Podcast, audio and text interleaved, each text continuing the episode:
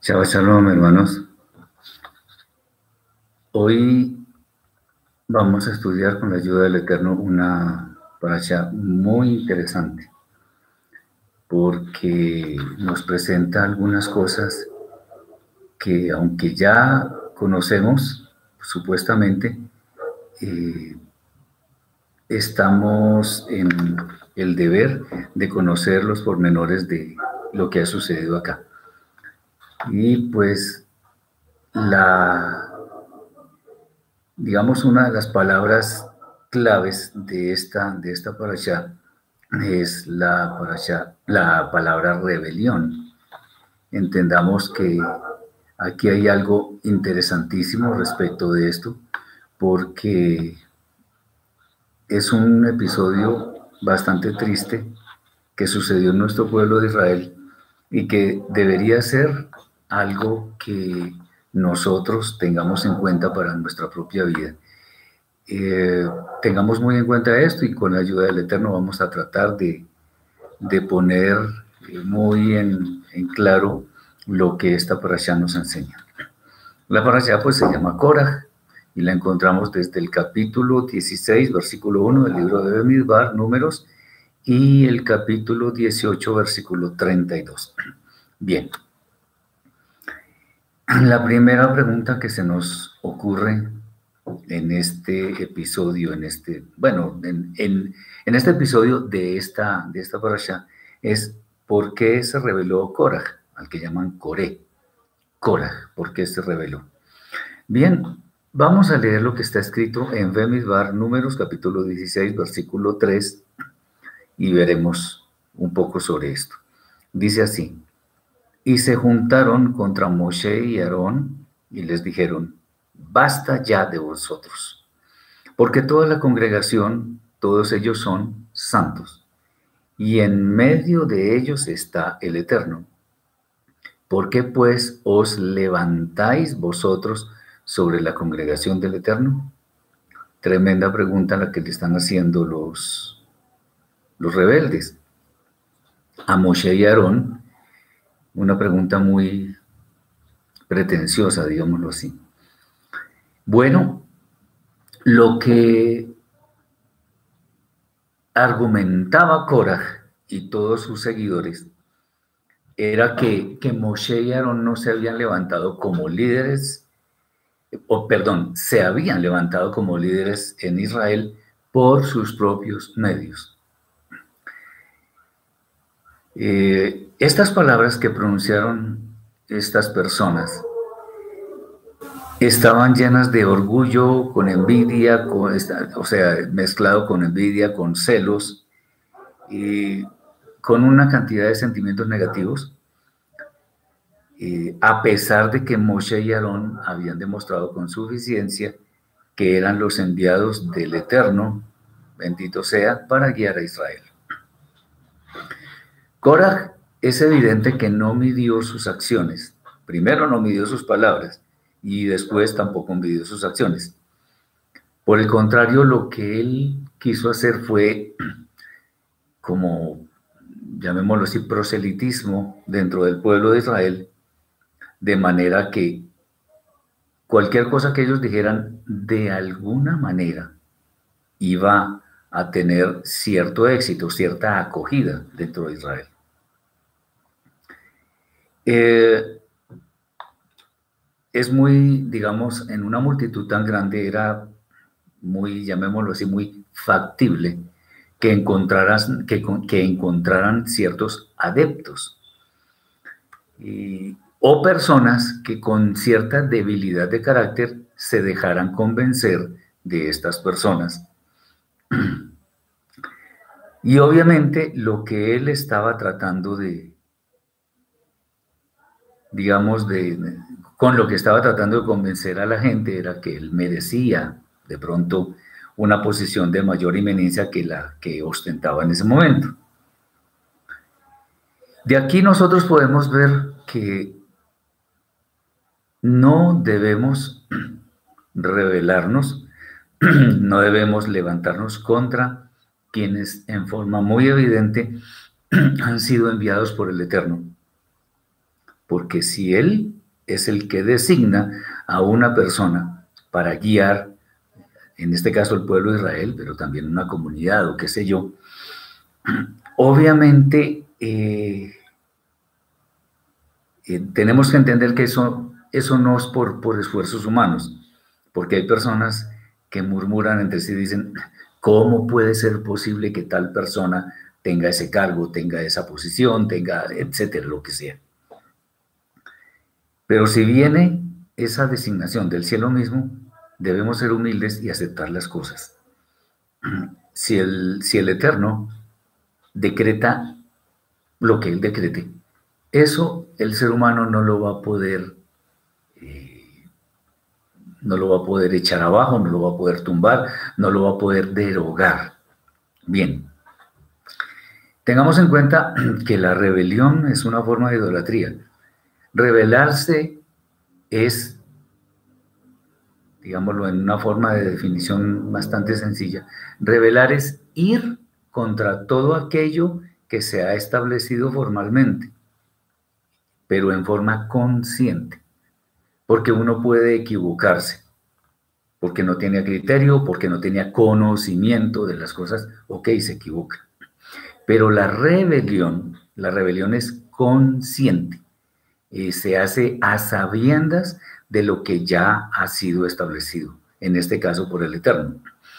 Revelarse es un acto de prepotencia, es un acto de idolatría, es un acto que entraña una gran cantidad de pecados. Entonces, haber desafiado a Moshe y Aarón equivaldría en este caso a desafiar al Eterno, porque ellos simplemente estaban haciendo lo que el Eterno les había encomendado. No estaban haciendo ni más ni menos. Es, es algo interesante también decir que si nosotros, eh, o bueno, cualquier persona ha sido designada para un cargo, tenemos que respetarlo. Si sabemos que obviamente fue designada en forma lícita, lícita, eh, es bueno entender que si eso es así, debemos respetar. Nosotros podemos, digamos, entre comillas, argumentar humanamente que X o Y persona no tiene ciertas aptitudes.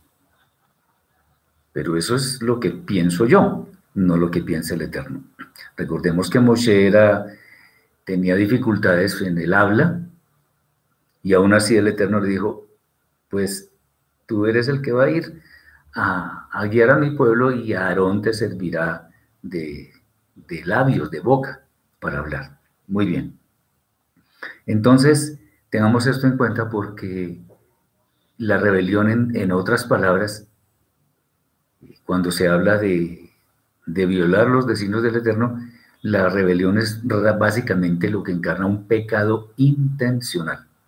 Entonces, por eso es que es tan importante que entendamos esto que estamos hablando, porque esta allá nos muestra el enorme cuidado que tenemos que observar en nuestras acciones antes de que de pronto estemos cometiendo rebelión y caigamos literalmente en idolatría. Bien. Esto tiene muchos, muchas formas de verlo y por eso es que es interesante eh, mencionar eh, es interesante mencionar todo, estos, todo esto que encarna la, la rebelión. Miremos algo y es el hecho de que Moshe aparentemente, aparentemente, ojo con esto, aparentemente dijo unas palabras con ligereza. ¿En qué sentido? De que Moshe estaba seguro de que el Eterno mostraría quién es él y quiénes eran sus siervos. Cuando él dijo eso, uno podría pensar, está poniendo a prueba al Eterno. Nosotros debemos poner a prueba al Eterno, no, de ninguna manera. No porque si Él dice algo, Él lo cumple. Entonces, ¿qué es lo que podemos entender de las palabras pronunciadas por Moshe? Lo primero es que cuando una persona humildemente sabe que está haciendo la voluntad del Eterno, como fue el caso de Moshe, sin duda tiene la seguridad de que está siendo respaldado por el santo. Eso es clarísimo.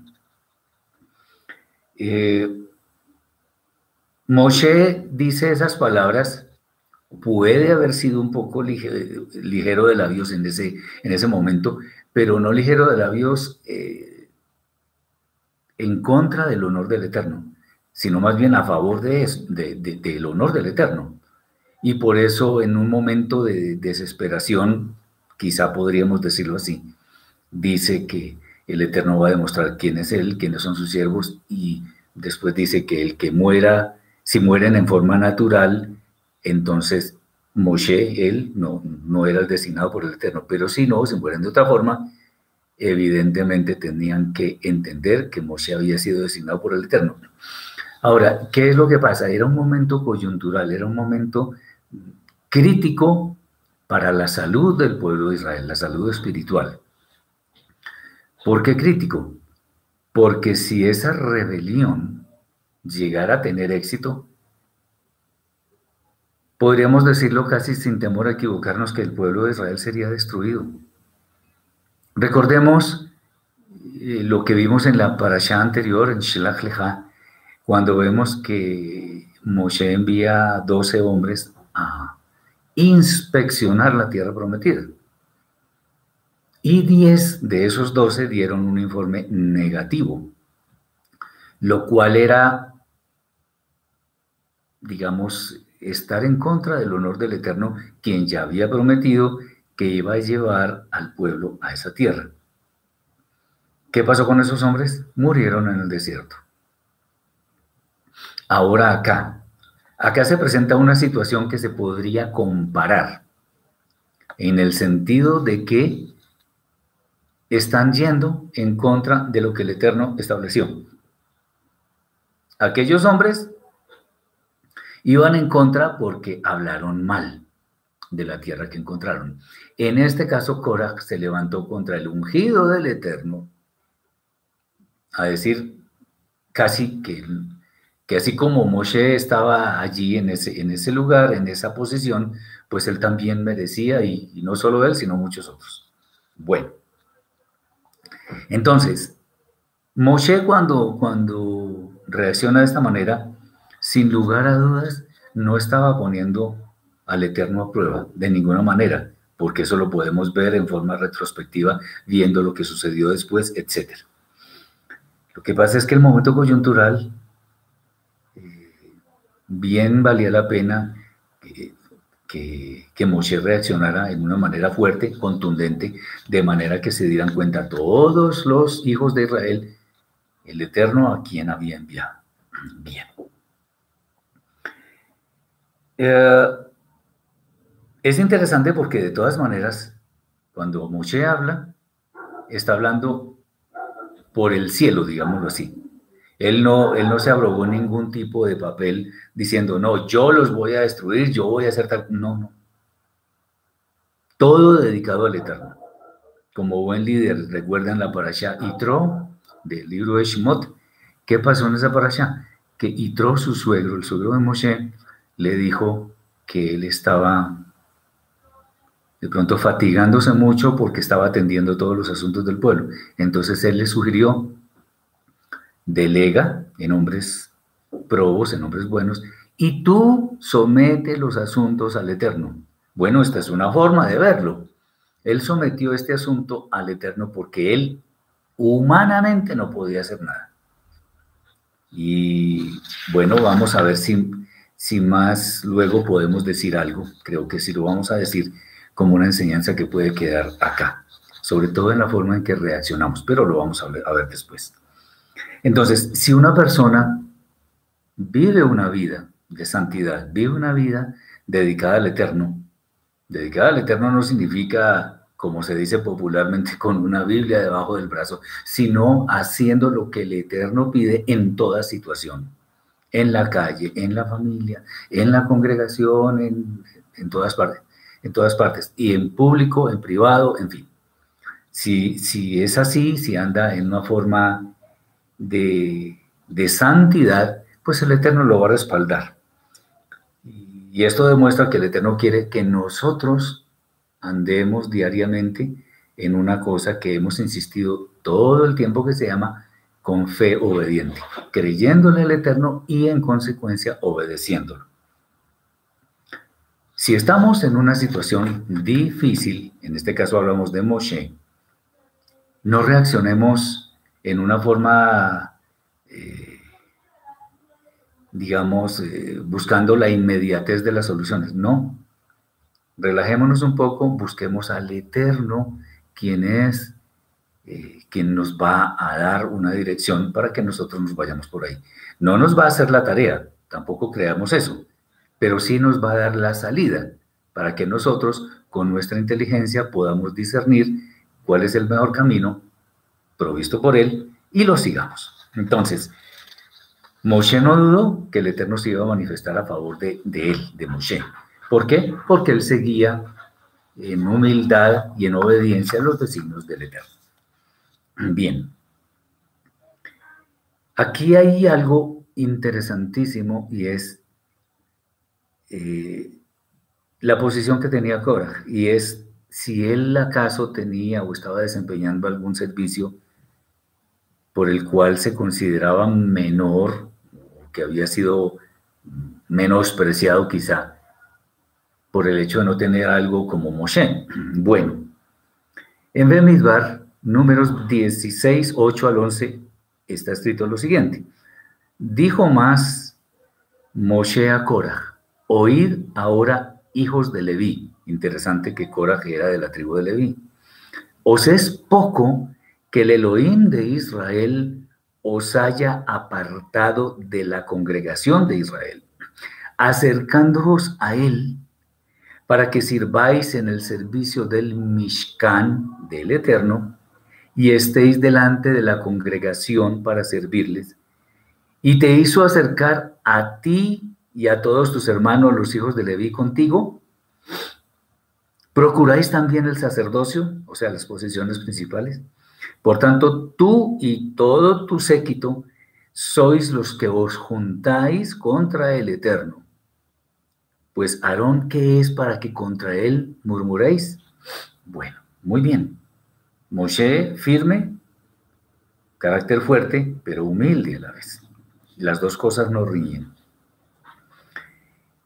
Cora, siendo hijo de Leví, tenía labores en el santuario según lo que está diciendo Moshe, el santuario, el Mishkan. Eh, lo, que, lo que aquí estamos viendo es que él sí tenía de pronto un servicio especial porque era dentro del Mishkan, con los más demás levitas. Lo que pasa es que al no estar en la misma posición de Aarón o de Moshe, era algo que para él era quizá muy difícil de aceptar. Y por eso empieza a, vociferar, a decirle a, a Moshe cosas, se revela contra él y actúa en una forma muy impropia. Hay que hacer eco de las palabras que dice el profeta Yeshayahu, Isaías, en varias formas. Una dice que nuestras justicias son como trapo de inmundicia, terrible, porque nosotros no podemos ser sabios en nuestra propia justicia, sino dejar que el Eterno sea el que nos ilumine. Y la otra también, las otras palabras que dice el profeta, es que los caminos del Eterno no son nuestros caminos ni nuestros pensamientos los de Él. Porque muchas veces que nosotros creemos que hay algo que se debe juzgar de X o Y manera, en realidad es de la forma como el Eterno lo dice y que muchas veces es totalmente diferente a lo que nosotros pensamos o decimos también. Bien. Sabiendo que el Eterno es justo, por sobre toda justicia, que no se equivoca, y que sus designios son perfectos, lo que debemos observar siempre es humildad y aceptación de lo que nos ha sido conferido por parte del Eterno.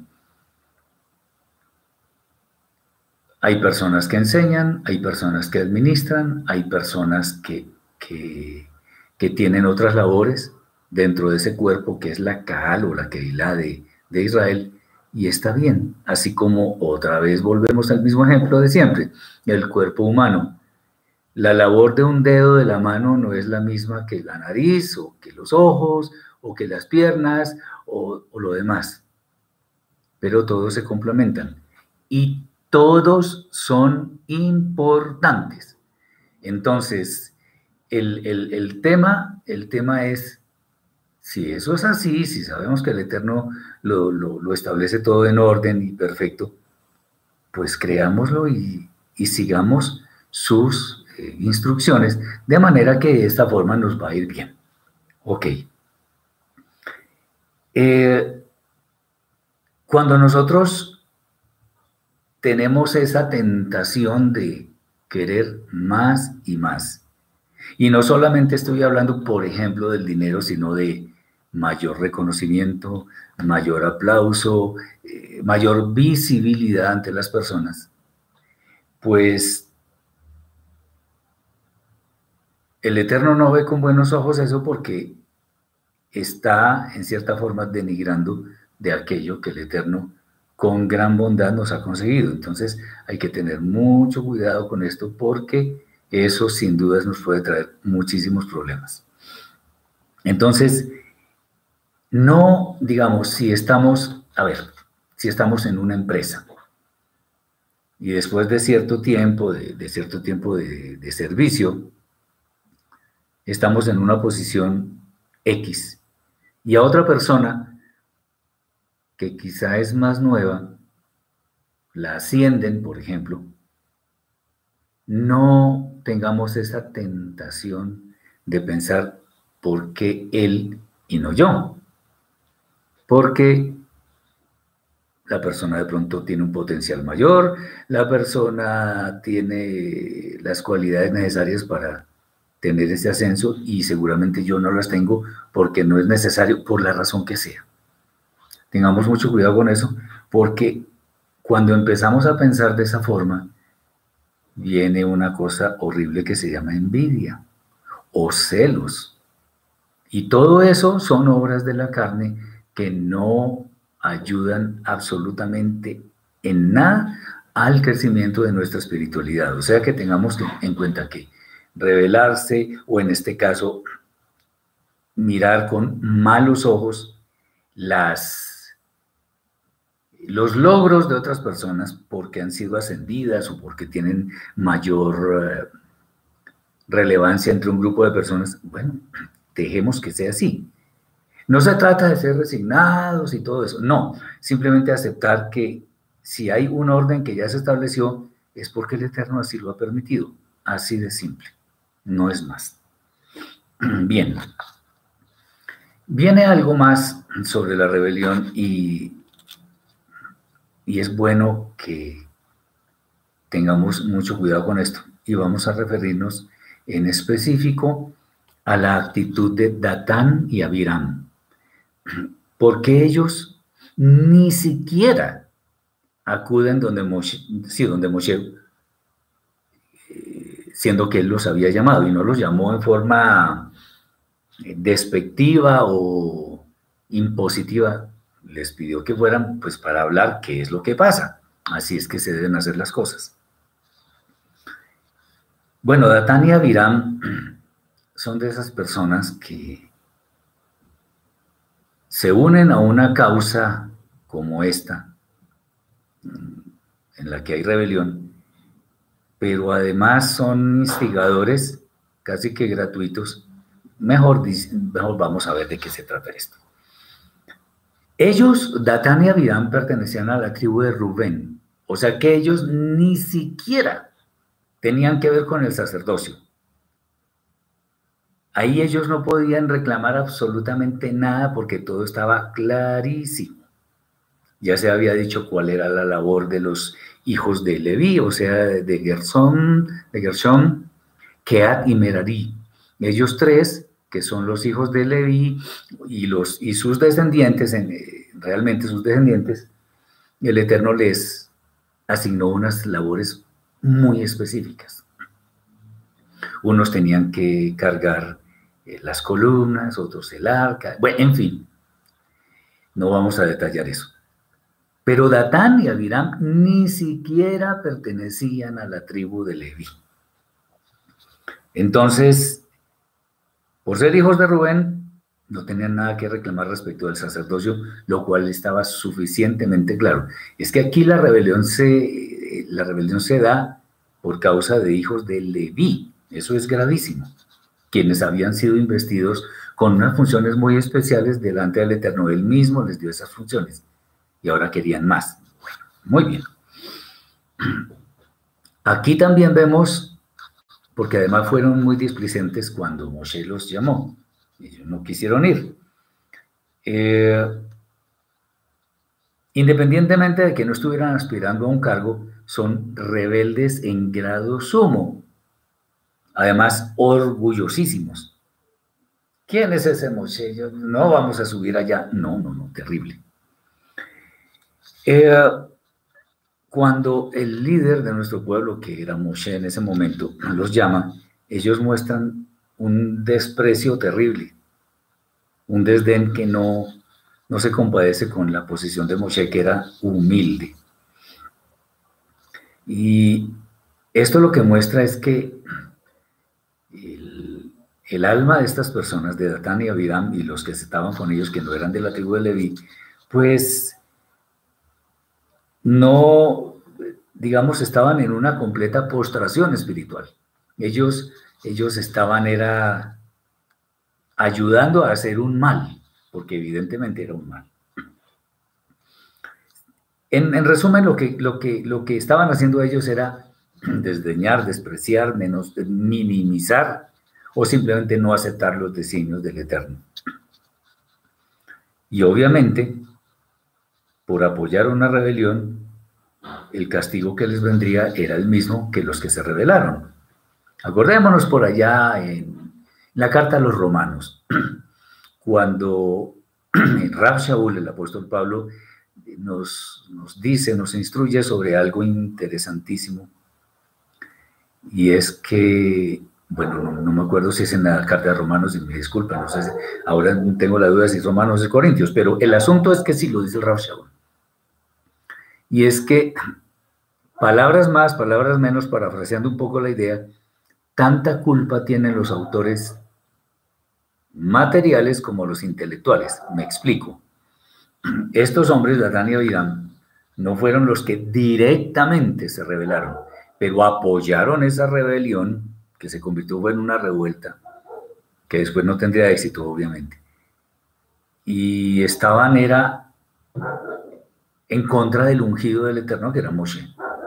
Bueno, estaban siendo cómplices de una terriblemente mala acción. Obviamente lo que estaba sucediendo con Datán y nos puede suceder a nosotros sin lugar a dudas. Así que tengamos mucho cuidado porque nosotros, cuando somos cómplices de algo, así sea en forma silenciosa, así sea solamente dando una opinión, pero si estamos del lado equivocado, estamos cometiendo un gran pecado. Ojo con esto, porque en esta rebelión se cae facilísimo en el pecado de la Shonjara, que es grave, porque se está hablando mal del Eterno primero, al rebelarse, se está hablando mal de un líder que es puesto por el Eterno, doble pecado, y fuera de eso se está mostrando una actitud arrogante y despectiva contra los designios del Eterno.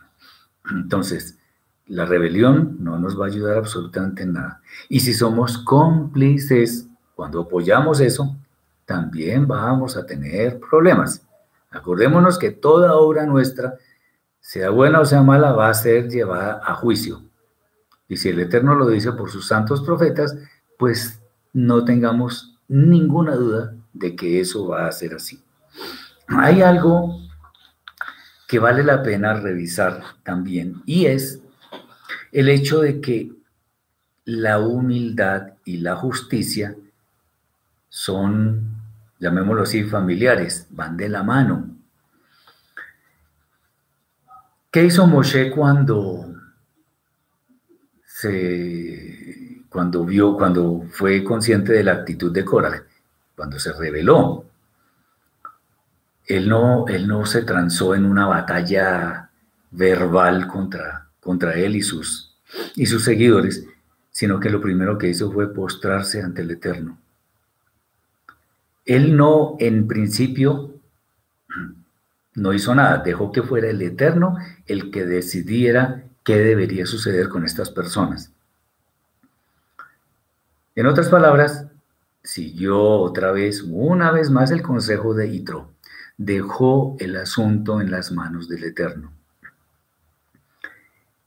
Y obviamente, en esta condición, el Eterno fue que le reveló qué era lo que iba a pasar. ¿Cómo, cómo podemos decir que, que fue que el Eterno le reveló algo? Bueno, porque las cosas sucedieron tal como Moshe las había anticipado. Bien, eh, uno podría decir, bueno, Moshe como líder, como guía de Israel, tenía toda la autoridad, de hecho era así, para reprender públicamente a Korah, porque públicamente se rebeló. Pero no hizo nada de eso, no, no se rebajó a discutir con estos hombres que se habían rebelado. No, se postró ante el Eterno. Eso sí, a buscar su dirección. Que Moshe, ojo, porque esto es importantísimo para nosotros y nos puede suceder hoy en día. Nos puede, no, seguramente nos ha sucedido más de una vez y nos seguirá pasando y hay que ver cómo reaccionamos. Postrarse denota debilidad, denota falta de carácter, bueno, la respuesta es un no rotundo. Eh, ahí estaba demostrando su calibre espiritual. Y vamos a hablar un poco de esto, que era lo que había anunciado hace unos minuticos. Y es lo siguiente. Si a nosotros nos están atacando, especialmente por nuestra condición de creyentes, esto es un consejo para todos mis hermanos y primero para mí, por supuesto.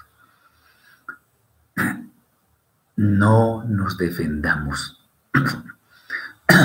Porque cuando nosotros nos defendemos de algo que están diciendo que posiblemente es falso, no le estamos dando espacio al Eterno para ayudarnos, sino que nosotros en nuestras propias fuerzas estamos optando por solucionar, entre comillas, el asunto. Entonces, la idea no es reaccionar, sino conservar la calma. O sea, aquí empiezan a ponerse a prueba eh, muchas cosas de nuestra vida. Nuestro dominio propio, nuestra sabiduría cuando debemos callar, eh, Hemos dicho alguna vez que algo que nosotros debíamos, deberíamos tener presente en nuestras vidas es una, una frase que dije hace, hace mucho rato y es, el que reacciona pierde. ¿A qué me refiero? Debemos ser proactivos, como incluso enseñan por allá en, en la Kabbalah, pero eso es cierto. Proactivos y no reactivos. Entonces el que reacciona pierde. ¿Por qué? Porque una persona que está enseguecida por su ira, por, su, por sus celos, por su envidia, no va a pensar correctamente. Entonces, en lugar de reaccionar diciendo lo primero que se nos ocurra, de hecho, acordémonos también el triste episodio que viene próximamente cuando Moshe y, perdón, Aarón y Miriam hablaron mal de, de Moshe y que tuvieron su, su retribución por parte del Eterno fue muy dura. Estaban hablando la Shonara. Y cuando nosotros reaccionamos en una forma impropia, el pecado que más fácilmente podemos cometer es la Shonara. Ahora, acordémonos también lo que dice también uno de los discípulos del Santo Maestro Yeshua. La ira del hombre no obra la justicia de Elohim. Por eso es que tantas veces hemos aconsejado el hecho de que no debemos tomar decisiones cuando estemos ni con miedo, ni con mucha tristeza, ni muy eufóricos, con mucha alegría, ni con ira. Nada de eso. Debemos estar en shalom, tranquilos, porque así podemos evaluar sin presiones lo que debemos hacer, lo que debemos decir. Bueno, Moshe, ¿qué hizo? Se postró no reaccionó, no se puso a, discutir o a pelear con Korah, ¿no? Primero, eh, primero lo que hizo él fue postrarse. Nos pregunta Simón que si se puede reaccionar en forma propia o adecuada. Pues sí, como Moshe. La mejor reacción que podemos tener nosotros es no responder a una ofensa, no responder a las mentiras, ¿no? quedémonos callados en un momento para saber lo que nosotros tenemos que responder. Esa es una forma de reaccionar, pero de reaccionar bien. Ok. Por supuesto, eh, el comportamiento de Moshe, la, escritura lo dice, la Torah lo dice, pero no vamos a decir que es muy fácil, eh, no vamos a decir que es muy fácil hacerlo. Aquí hay una pregunta, ¿la rebelión es igual a la idolatría? Ya lo dijimos, claro que sí. Es una forma de idolatría. La rebelión y muchas otras cosas, pero claro que es idolatría. Entonces tengamos mucho cuidado con esto. Eh, lo que decimos entonces al reaccionar es que eh, al no reaccionar en forma impropia, pues es bueno imitar ese comportamiento, porque Moshe no, no se descompuso. Ahora, estas, estas, estas perlas, digámoslo así, debemos tenerlas en cuenta especialmente, pues en todo momento, pero especialmente cuando estemos en público. Porque allí una frase impropia, una reacción impropia, pueden atentar directamente, directamente contra el honor del Eterno mismo. Y eso es un pecado que es muy grave. Cuando nosotros atentamos contra el honor del Eterno, independientemente de que estemos enseguecidos por nuestras emociones, eso es algo que tendrá su justa retribución y sin duda no nos va a gustar ni un poco. Bien, cuando nosotros transitamos por este camino de la verdad si, transitamos por la obediencia al Eterno, debemos tener en cuenta que el honor del Santo, del Eterno, bendito sea, está por encima de cualquier consideración nuestra. Primero el honor del Eterno. John nos dice, si se manifiesta oposición ante la injusticia en una empresa o institución, no, eso es otra cosa. Es que aquí estamos hablando de rebelión contra un sadik, contra un justo. No estamos hablando de, de una oposición contra lo que es injusto. No, la oposición contra lo que es injusto es, es justa, de hecho. Cuando, cuando alguien está maltratando a, un, a una persona débil, bien sea porque le está insultando o la está agrediendo físicamente, o, le está pagando mal, por ejemplo, un, un, patrono que no le pague el jornal a sus, a sus siervos, pues está cometiendo un pecado terrible y, y ahí uno se puede oponer, por supuesto, en forma decente, en forma equilibrada, pero uno se puede oponer. Es más, no solo se puede oponer, debe hacerlo. Acordémonos, por ejemplo, de, de Pinjas, para allá que viene próximamente, si el Eterno lo permite, cuando sin mediar ni siquiera una orden de Moshe, se abalanzó sobre los dos que estaban pecando eh, en presencia de todo el pueblo y los atravesó con una lanza. Se opuso a lo injusto. Eso es claro. Entonces, estamos hablando de ser justos en todo tiempo. Claro, no, si hay injusticia, uno debe levantar la voz y puede, en forma adecuada, en forma correcta. No con insultos, no con nada de esas cosas, pero en forma correcta, porque lo justo es lo justo. Bien, Juan dice, ¿por qué Aarón no le dio la lepra? Pues porque el Eterno no se la puso. Simplemente. No tenemos toda la narración. Si el Eterno no le dio esa, eh, el Zaraat, no es lepra, es Zaraat, pues es porque el Eterno no consideró que él debía tenerla. Es así de fácil. No, no tengo una mejor respuesta, porque entonces yo empezaría a especular y a ponerme quizá en la posición del eterno Hasbe Shalom. Yo no, yo no soy nadie para eso, sino simplemente el eterno así lo quiso y así debió ser. Bien. Eh, si nosotros entonces conservamos la actitud correcta, vamos a ser guardados de que el cielo nos cobre, como decimos acá, por ventanilla, o sea, que sea una cosa terrible, una, una retribución muy dura. Si andamos en camino de santidad, vamos a evitar todo esto. Acordémonos que tenemos dos ojos, dos orejas, pero tenemos una boca, una sola lengua. Entonces, ¿por qué? Porque debemos ser prontos para escuchar, para oír y tardos para hablar. Acordémonos también que aún el necio cuando calla es tomado por sabio, eso lo dice la escritura. Entonces tengamos en cuenta eso.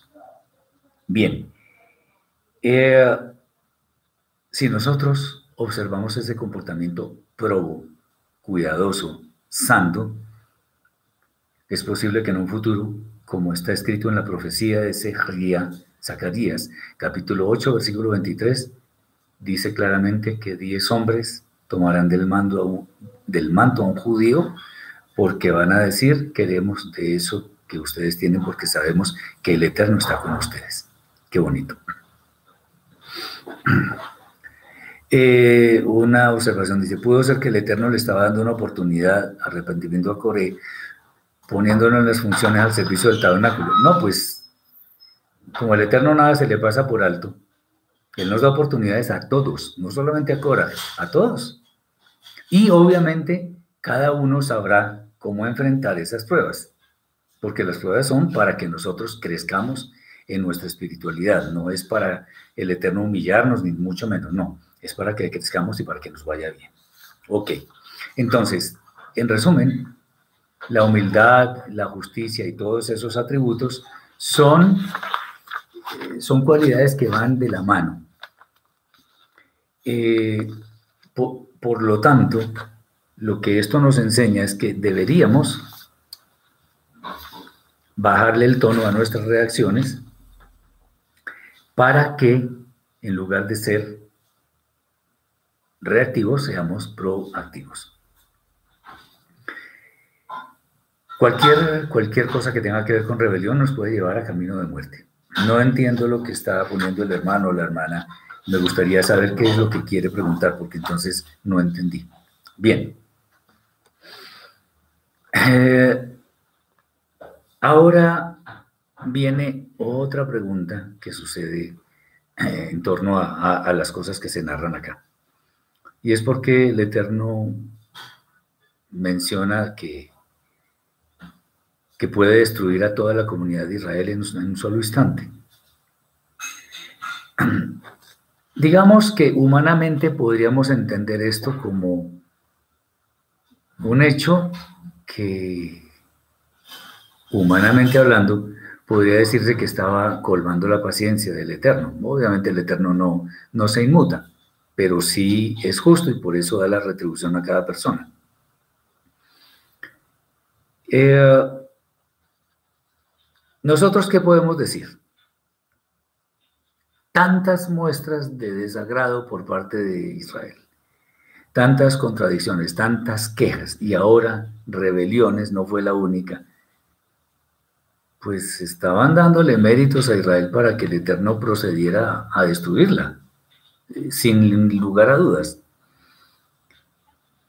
El Eterno escuchó muchas quejas, mucho inconformismo, que volvámonos a Egipto, que allá teníamos comida, etc. Estaban, estaban los israelitas atentando contra la dignidad del Eterno, y eso no, queda impune. Entonces, ¿el tema cuál es? Eh, el Eterno, en cierta forma, o no en cierta forma, sin duda, estaba también mirando no solo a las personas que se estaban quejando, a las personas que se rebelaban, sino también viendo las acciones que tomarían Moshe, Aarón y sus escogidos para guiar al pueblo. Y pues Moshe lo hizo correctamente. Él lo que hizo fue interceder, postrarse, interceder por el pueblo, para que esa, esa sentencia de que podría destruir el pueblo no se cumpliera. Ah, y obviamente el Eterno vio con agrado esa actitud de Moshe, quien no reclamó nada para sí mismo, sino por favor no destruyas al pueblo, etcétera, etcétera. Es cierto que muchas cosas se podrían evitar porque no pocas personas se preguntan, bueno, ¿y por qué el Eterno no, no actuó de tal manera o tal otra para que eso no sucediera? Bueno, es que el asunto es muy sencillo. El Eterno creó seres humanos con libertad para pensar, con libertad para actuar. Y les dio todo el panorama para que actuaran según sus propios designios. La idea es escoger lo bueno, con esa libertad, escoger solo lo bueno para ser gratos ante el Eterno. Aquí hay una pregunta. Bueno, esto no es del, esto no es de la allá, pero la voy a responder. Voy a responderla. Dice, eh, Yeshua tenía autoridad de perdonar pecados. Eso es lo que mucha gente cree. Mucha gente lee en la brija de allá que, que Yeshua perdonaba pecados. No, él no perdonaba pecados. Cuando el famoso asunto del paralítico, porque ese es el único lugar donde podemos ver eso, la gente asegura que Yeshua estaba perdonando pecados. Él, no estaba perdonando pecados. Él, dice, ahí lo que dice es, tus pecados te son perdonados. Él no estaba diciendo, yo te perdono los pecados. No, ahí no estaba diciendo eso. Ahí dice es, tus pecados te son perdonados. Y eso obedece a que él estaba en total armonía con el Eterno y sabía cuál era el designio del cielo cuando una persona se arrepentía genuinamente. Punto. Eso no es que, que Yeshua tenía autoridad para, para perdonar pecados. Porque ¿en qué parte dice eso? Yo quisiera ver en qué parte de la escritura, específicamente en la vida de allá, dice que Yeshua perdonaba pecados. Eso no está escrito. Bien, sigamos entonces. Ah, esto de que el Eterno podría haber destruido a Israel, fungía tal vez como una seria advertencia al pueblo para que se volvieran de sus malas acciones. Ahora, sin embargo, en cierta forma, eso sí se cumplió. Recordemos en gran manera, ¿por qué? Acordémonos que salieron de Egipto, de Misraim, salieron 603.550 varones, con sus familias serían que 3 millones, algo así. Y entraron 601.730. Números más, números menos es la misma cantidad, 600.000 redondeados. La primera generación, la que salió de Egipto, excepto los levitas, Yoshua, Caleb y otros, esa primera generación quedó postrada en el desierto, murieron en el desierto. Y entró la segunda generación. Cumplió el Eterno el, el designio de destruir a Israel, en cierta forma sí, porque esas personas que tanto se quejaron, que tanto profanaron el honor del Eterno, quedaron en el desierto. Entraron aquellos que creían en el Eterno, creían en sus designios, le creyeron a Él y por lo tanto obedecieron.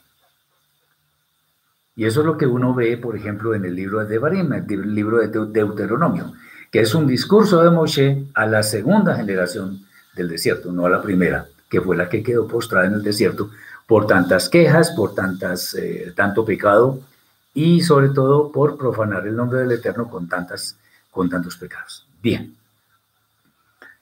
Entonces, en cierta forma, el Eterno sí cumplió eso. Bien. Ah, más, sobre, más sobre este tema que es muy, muy central. El, el hecho de que las personas que se rebelaron murieron tal como lo dijo Moshe. La pregunta es, ¿por qué? Ya lo habíamos dicho en cierta forma, porque Moshe estaba plenamente respaldado por el Eterno. Estaba conduciendo al pueblo con sabiduría, con humildad, con mano firme y dependiendo de los designios del Eterno. Por eso Moshe fue quien fue. Por eso Moshe fue respaldado por el Eterno. Por eso Moshe al final de su vida fue sepultado por el Eterno, por nadie más. Bien. Las lecciones que aprende el pueblo de Israel son casi que a las malas, porque acordémonos cuando el, famoso pecado del Het Aegel, del becerro de oro, murió poco de gente. En el caso de las codornices, murió otro poco de gente. Y así sucesivamente. Eh, y sus seguidores murieron de una forma terrible. Y así como públicamente desafiaron a Moshe, lo cual equivale a desafiar al Eterno porque el Eterno designó a Moshe para ese efecto de llevar al pueblo a la tierra prometida. Desafiaron al Eterno públicamente, pues públicamente recibieron su recompensa, su retribución. Y no fue la mejor, porque en realidad dudar y hablar mal de Moshe era hablar mal del Eterno, equivalía, quiero decir no porque Moshe sea el Eterno, sino porque atentaron contra el ungido del Eterno. El Eterno no va a permitir ese tipo de cosas.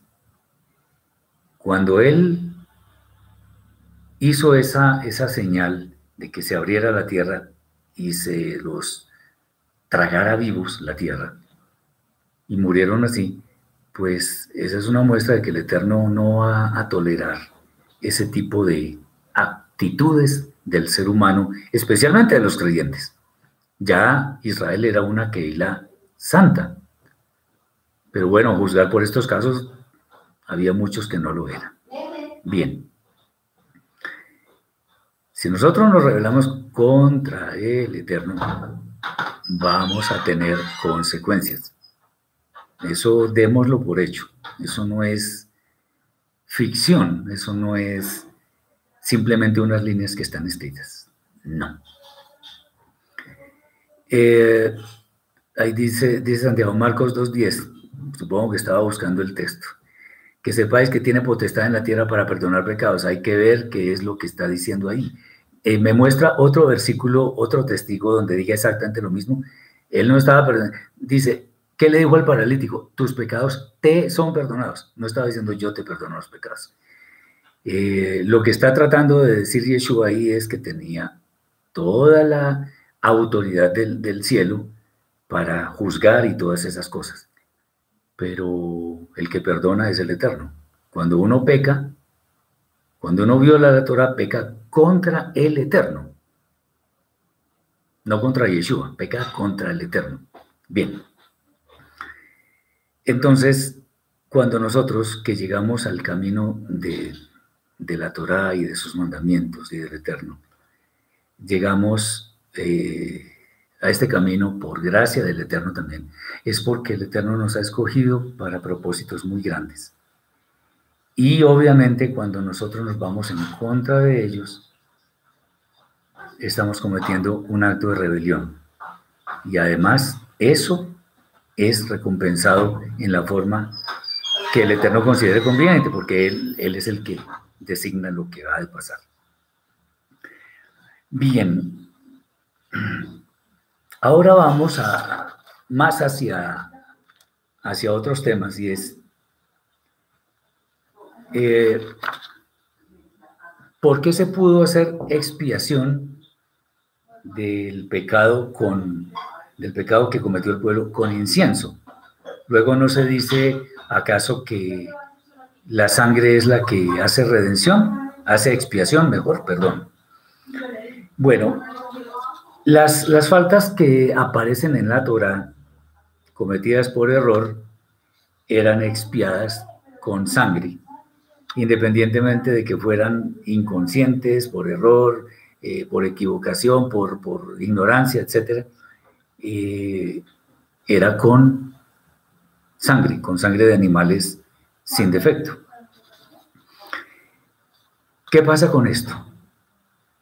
Después se dice que con incienso. Si, si la mortandad del pueblo se detuvo después de que se esparció ese, ese incienso, ¿qué podemos decir? Que el, ese incienso estaba íntimamente conectado con la sangre, porque solo la sangre expía. Y en ese momento, ¿qué es lo que pasa? Para hacer un corbán muy elaborado y para hacer una serie de rituales, pues no había mucho tiempo. Recordemos, por ejemplo, el primer Pesach. Eh, el primer Pesach es eh, celebrado en forma apresurada. ¿Por qué? No tenían tiempo de hacer muchas cosas, sino salgan, salgan, salgan. Bueno, acá la, coyuntura demandaba eso, pero siempre la expiación va atada a la sangre, porque eso está escrito en el libro de Baikra, Levítico, capítulo 17, versículo 11. La sangre hará expiación por la persona. Entonces no es que, con incienso y en algunos casos con harina, recuerdan ustedes cuando se presentaban, se presentaban ciertos corbanot con harina. Ah, no, la harina también, no, es la sangre, porque como la persona no tenía para un corbán de un animal, entonces pues presentará su, su harina, pero el requisito era un animal, total que era la sangre. La harina no expía en realidad y el, el incienso tampoco. Porque eso, eso pertenece, esos son objetos inanimados. La sangre perteneció en, en, un momento a un ser vivo sin defecto. Entendamos eso. Muy bien. Ah, eh, eso es lo que podemos decir respecto del incienso conectado con la sangre. Porque muchos dirán, ah, pero es que ahí dice que el incienso fue el que, el que produjo. No, el incienso no. De hecho, ni la sangre. Es el eterno el que perdona. Pero la sangre, porque es el ritual eh, escogido, ordenado por el eterno, es la que haciéndolo en la forma adecuada y habiendo hecho teshuva, es la que genera expiación sobre la persona. Tengamos en cuenta eso, porque si una persona pecó, debe, debería morir, pero no muere la persona, sino el animal en sustitución de ella. Tengamos en cuenta estos conceptos. Hay otro, otro asunto eh, importante y es que ya hablando más hacia eh, tiempo después, poco tiempo después fue el, tema de la vara de Aarón. Eh, ¿Cuál es el tema ahí con eso de que reverdezca la vara de Aarón? Bueno, para los que tenían serias dudas de que Aarón no era el escogido por el Eterno para, el, para ocupar el cargo del Cohen Agadol, o sea, del sumo sacerdote, entonces el Eterno en una forma muy didáctica en una forma muy sencilla, le quiere demostrar a todo el pueblo que el elegido es Aarón y no ninguno de los otros. Acordémonos cuál fue el problema con Cora. Ustedes se pusieron ahí, ustedes, no el Eterno. ¿Y por qué no nosotros?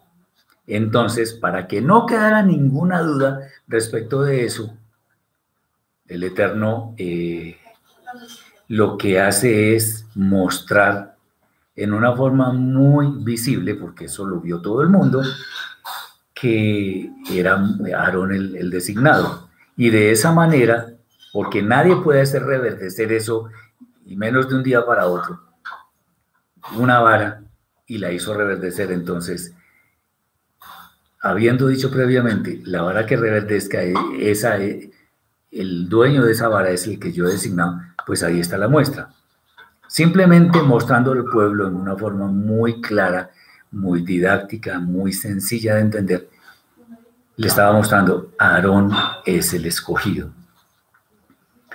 Ahora, el, tema de que al reverdecer eso, también estaba, digamos, lo di a entender hace un momentico, estaba dando el Eterno a entender que eso era obra de Él, del Eterno, porque nadie más podría causar semejante demostración de poder si no viene de lo alto, que es de Él mismo.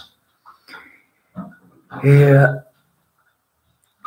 muy bien, vamos eh, el, último, el último tema es ¿por qué había una provisión tan generosa para Aarón y sus hijos, los Kohanim, los sacerdotes?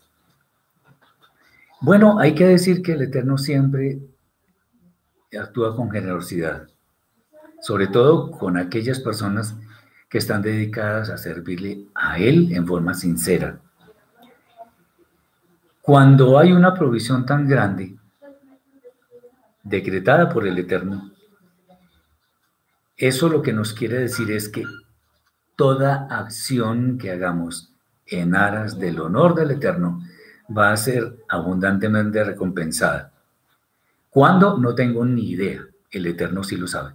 Él es el que recompensa abundantemente a sus hijos, a los que hacen su voluntad de manera que entiendan que, por decirlo así, el mejor negocio que hay en este mundo es obedecer fielmente al Eterno, porque eso es lo que trae la más abundante recompensa.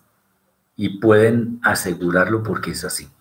Acordémonos lo que está dicho, el versículo que tantas veces mencionamos, Yehoshua Josué 1.8. Nunca se apartará de tu boca este libro de la Torá, sino que de día y de noche guardarás y, y harás lo que en él es, harás lo que en él está escrito, porque entonces harás prosperar tu camino y todo te saldrá bien, más o menos es lo que dice. O sea, si nosotros obedecemos fielmente los designios del Eterno, nos va a ir bien, y especialmente en la vida eterna. La vida eterna es la mayor, el mayor regalo que podemos recibir por causa de nuestra obediencia al Eterno. Aarón y sus hijos, bueno, los que quedaron, porque acordémonos que Nadab y Abiú murieron fulminados por el fuego del Eterno, pero quedaron Eleazar e Itamar. Ellos dos hicieron todo con amor y temor. Eh, y por eso el Eterno los recompensa. Eh, es importante entonces que eso, acordémonos además que eso que estamos, estamos viendo nos afecta en una buena manera a nosotros que hemos sido declarados por el Eterno un pueblo de sacerdotes y gente santa. Él dijo, me seréis un pueblo de sacerdotes y gente santa. Si nosotros observamos santidad en nuestra vida, sin duda nos viene una gran recompensa. Ahora, esto sí ya es algo que, algo mío y es, no actuemos por recibir una recompensa. Actuemos porque amamos al Eterno. Actuemos bien, con santidad, porque amamos al Eterno. Siempre que resbalemos, que cometamos alguna falta, hagamos restitución de las cosas, hagamos teshuvah, Preocupémonos por hacer el bien, hacerse de acá, o sea, hacer aquello que es justo delante del Eterno, ayudando a los más necesitados. Y sin duda nos va a ir bien. Acordémonos, ya para terminar, lo que Yeshua dijo en el momento en que venga a juzgar, que pondrá a las ovejas a la derecha y a los cabritos a la izquierda. Y las ovejas fueron las que actuaron bien, las que le dieron comida al hambriento, bebida al sediento, vestido al desnudo, y visitaron y tuvieron un hombro en el cual se apoyaron los enfermos y quienes están presos. Ah, Santiago dice otra consulta, que si el Eterno puede perdonar pecados sin que se necesite sacrificios de animales o derramamiento de sangre. En este momento, no se pueden hacer sacrificios, bueno, sacrificios no, ofrendas, korbanot, porque no está el templo y no está el sacerdocio levítico oficiando allí. Pero, si usted lee el libro de Mishlei, Proverbios capítulo 28, versículo 13, dice una frase contundente. El que encubre sus pecados no prosperará, mas el que los confiesa y se aparta alcanzará misericordia. Esas son palabras del Eterno eh, por boca de eh, Shlomo, de Salomón. Entonces, confesar los pecados, pedir perdón, hacer teshuva, restituir y apartarnos de ellos, sin duda provoca que el Eterno nos perdone. Lo que pasa es que en aquellos momentos en los cuales estaba Moshe reunido con el pueblo de Israel, la santidad era tan grande que el pueblo tenía que demostrar a las demás naciones cómo era una relación de intimidad con el Eterno. Pero este versículo que le he comentado es universal, sirve para toda persona, para cualquier época, en cualquier momento. Ya que no hay templo, acudamos a la misericordia del Eterno, porque Él no nos debe nada, nosotros le debemos todo. Entonces, si confesamos nuestros pecados, nosotros somos perdonados. Como está escrito, si confesamos nuestros pecados, Él es fiel y justo para perdonar nuestros, pecados, etc., el Eterno. Y si nosotros hacemos teshuva, hacemos restitución y nos apartamos, sin duda alcanzaremos la misericordia del Eterno y somos perdonados. Ahora, algo que recuerdo.